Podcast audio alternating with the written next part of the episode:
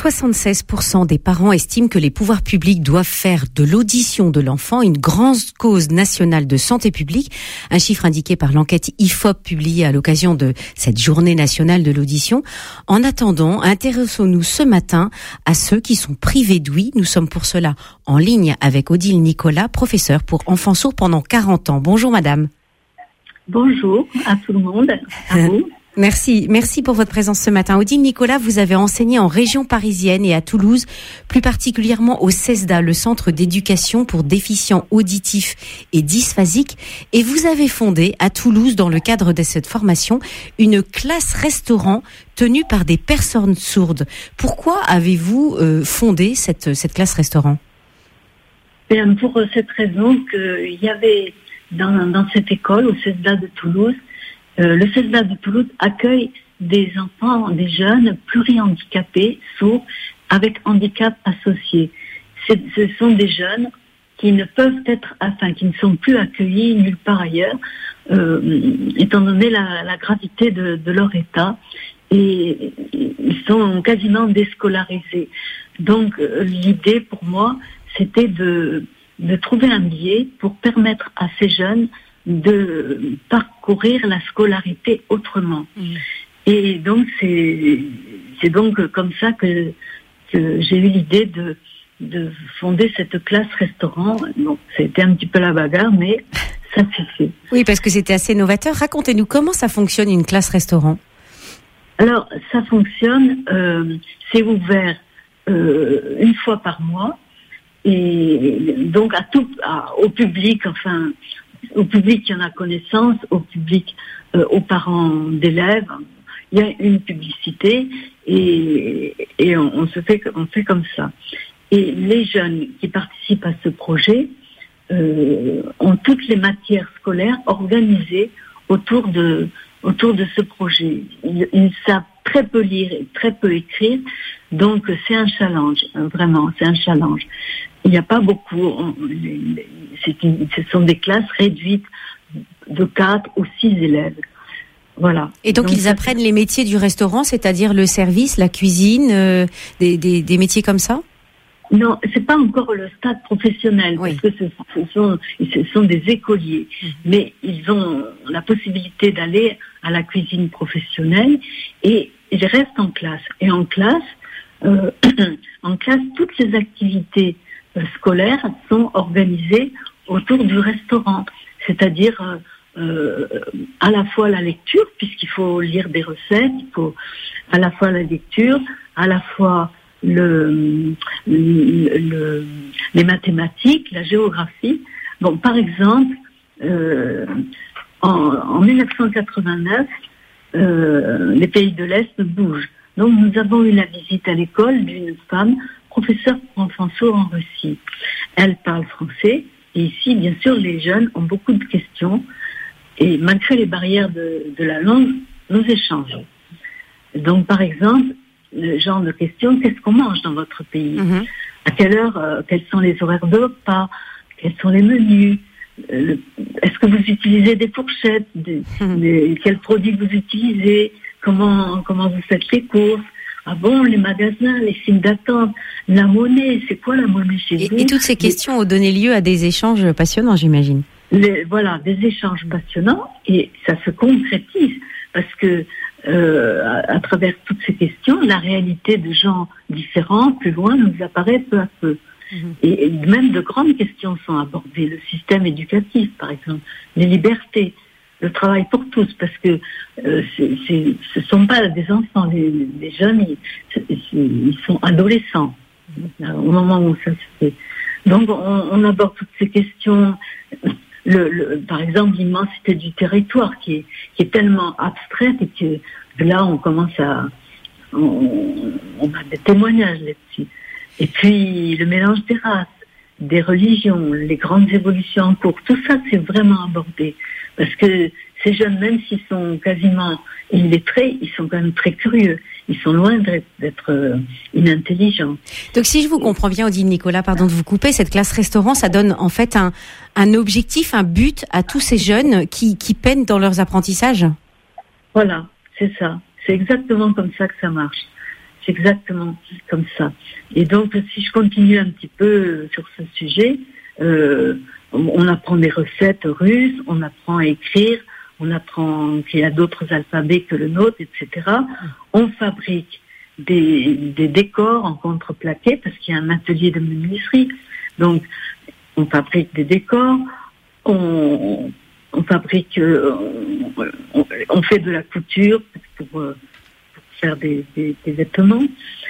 Et puis nous fouillons les bibliothèques, les agences de voyage, nous découpons, etc., toutes sortes de choses pour faire notre publicité. Hmm. Et on nous prête des objets et petit à petit notre salle prend tournure. Oui, c'est une façon de décorer, euh, décorer la salle du, du, restaurant et de lui donner une thématique. Hmm. Voilà, c'est ça. La salle du restaurant, elle a une thématique et les décors euh, ont pris beaucoup d'importance et ces jeunes ont réalisé des, choses très jolies aidés par, par une éducatrice parce qu'on travaille en duo. Hmm. Donc là, ce qu'ils ont à faire, il faut qu'ils déchiffrent, il faut qu'ils lisent, il faut qu'ils apprennent un vocabulaire nouveau, qu'ils le mémorisent à partir de la lecture. Et, ils le font avec intérêt. Et ils progressent en lecture. Ils progressent, ils, acquièrent de la culture générale. Ils sont maintenant capables de poser des questions. Et puis, bon, donc ils, ils, apprennent des gestes, des gestes professionnels, même si le but n'est pas de, de, les, de les mettre dans une formation professionnelle. Oui, Pour oui, ils n'en ont pas l'âge. D'accord. Et voilà. Euh, alors, je, voulais, je voulais profiter de, de, de, ce que vous dites, euh, Odile Nicolas. Ah, il faut peut-être éteindre la radio derrière, derrière vous si, vous le, si elle est branchée, parce que ça résonne. Voilà, merci. Euh, en fait, ce que je comprends à travers ce que vous dites, c'est que cette classe restaurant, donc elle donne, elle donne un, un, but, elle donne un, un sens. Est-ce que, à contrario, ça veut dire que quand les, les, les jeunes sourds acquièrent un langage par le langage des signes, par le, la lecture labiale, par, euh, euh, par le langage parlé complété, est-ce que finalement il manque de sens? Alors, euh, précisément, non. Le, sens manque quand le. Si le sens peut manquer s'il n'y a pas eu de langue maternelle. C'est-à-dire si l'enfant sourd, euh, dans, son plus jeune âge, de par sa surdité, a été privé de l'accès à la langue des signes, à la langue des signes, et, ou, à la, ou à la langue orale. Bien sûr, il est privé de l'accès à la langue orale. Mais éventuellement, il peut avoir accès à la langue des signes. Et s'il a accès à la langue des signes, ça lui permet d'avoir un bain linguistique et, peut-être de construire un langage intérieur. Alors, à propos de, l'accès au sens, euh, qu'en est-il euh, Il faut prendre le risque de se retrouver face à quelque chose que l'on ne connaît pas. Et eh oui. Voilà. Et qu'est-ce qui se passe pour des enfants sourds euh, au moment de l'acquisition de la langue maternelle Eh bien, des enfants, ces enfants-là sont privés de l'accès au symbolisme. Et ça, c'est vraiment, c'est vraiment grave. Au cours de leur scolarité, c'est un outil qui va leur manquer à chaque instant. Pour donner du sens à ce qu'ils parviennent à déchiffrer, pour comprendre le sens d'une opération, d'une mathématique, ah pour se représenter les lieux, les espaces.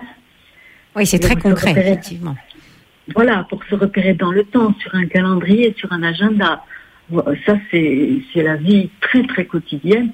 Et si on n'a pas accès au sens et au symbolique, si ça a trop manqué, si on est resté orphelin de, de l'homme dans, dans, sa première année de, les premières années du, du, langage, de l'acquisition du langage. Voilà. Hum. Alors euh, là, oui, on est, on est en difficulté. Et ça ne s'acquiert pas plus tard, justement, ce, ce sens du langage? Alors, ce sens du langage, euh, si ça peut s'acquérir, bien sûr, ça peut s'acquérir plus tard. Mais le manque, le manque dans la première année, euh, il va quand même être, il, va quand même être plus long à compenser. bien sûr, ça peut se compenser, mais ça, il va rester des, ça va rester en difficulté. Hmm.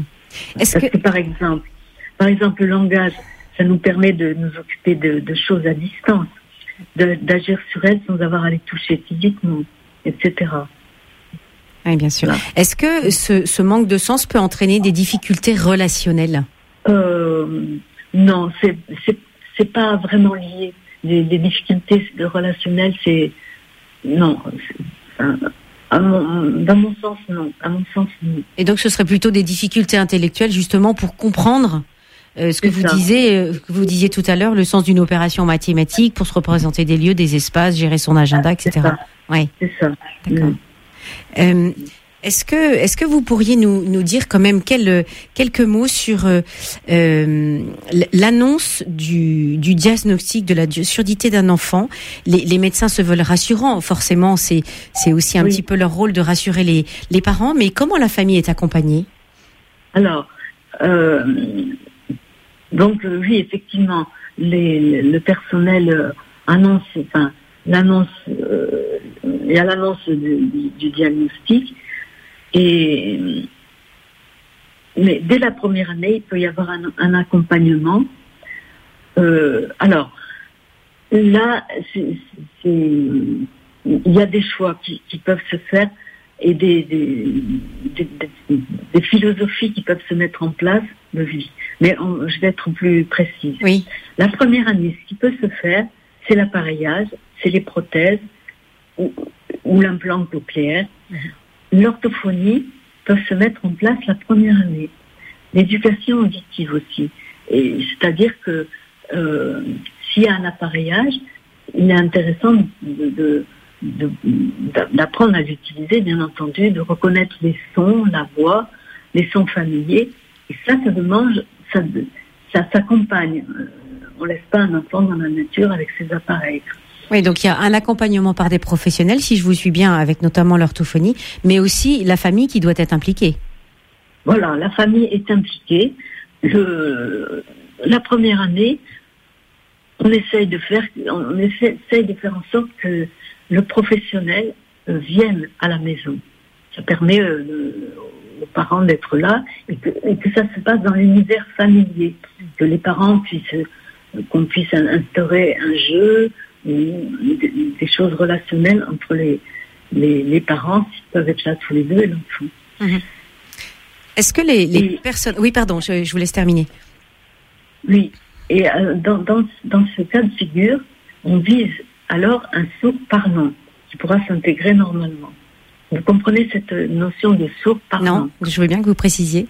Oui, alors, un sourd parlant, c'est un sourd qui va acquérir ce qu'on appelle l'oralisme, c'est-à-dire qu'il va, qui va être intégré dans une classe dès la maternelle et que il apprendra à parler par la démutisation, on va le démutiser, démuer, démutiser, et donc il va devenir euh, un sourd, on dit un sourd parlant. Oui, qui, qui parle comme vous et moi.